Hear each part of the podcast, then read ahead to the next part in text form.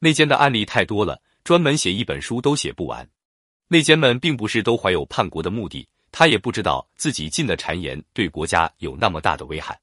他只不过是极度耐有能力的人，不希望他建立功勋，或者想表达一点与众不同的见解，找到一种存在感，这就被敌人拉下水了。我们常哀叹某某主君为小人所误，那小人呢，并不都是薄皮那样的坏人，往往就是一些没有见识的人。他自以为自己对主君忠心的很，主君也认为他是忠心的。往往这种人最容易被发展成内奸。因为他根本不知道自己在做内奸，也不能识别发展他的人送他东西的目的。这种没见识的小人哪，对国家的破坏比真正的坏人还大。因为主君对他不设防，认为他没坏心。鸿门宴，刘邦得以逃生，关键在于买通了项羽的亲叔父项伯。项伯认为自己在害项羽吗？不认为。项伯知道自己的行为是做了刘邦的内奸吗？不知道。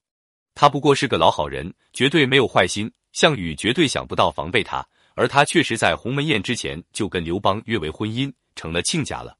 所以国家不能用所谓有德无才的人。国家大事，只有有足够才能的人才能理解，才能参与讨论。真正德高者，其才也高，因为德就是最大的见识。这世上没有有德无才这回事，才是德的前提。没有才的人，不可能有德。有欲因败丧而斩己之才能者，这种情况也很普遍，很可怕呀。比如，大家本来都是宫中体国，但是主君用了假的计策，没有用乙的计策，乙是希望这事情最后成功呢，还是失败呢？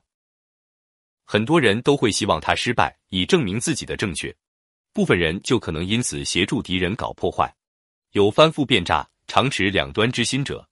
今天投降这个，明天投降那个的，各方都想争取他。但各方都不信任他，随时把他抛弃。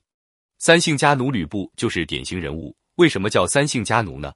他本来姓吕，这是一姓，后来认丁原为义父，二姓丁，被董卓买通杀了丁原，又拜董卓为义父，三姓董，这就是三姓。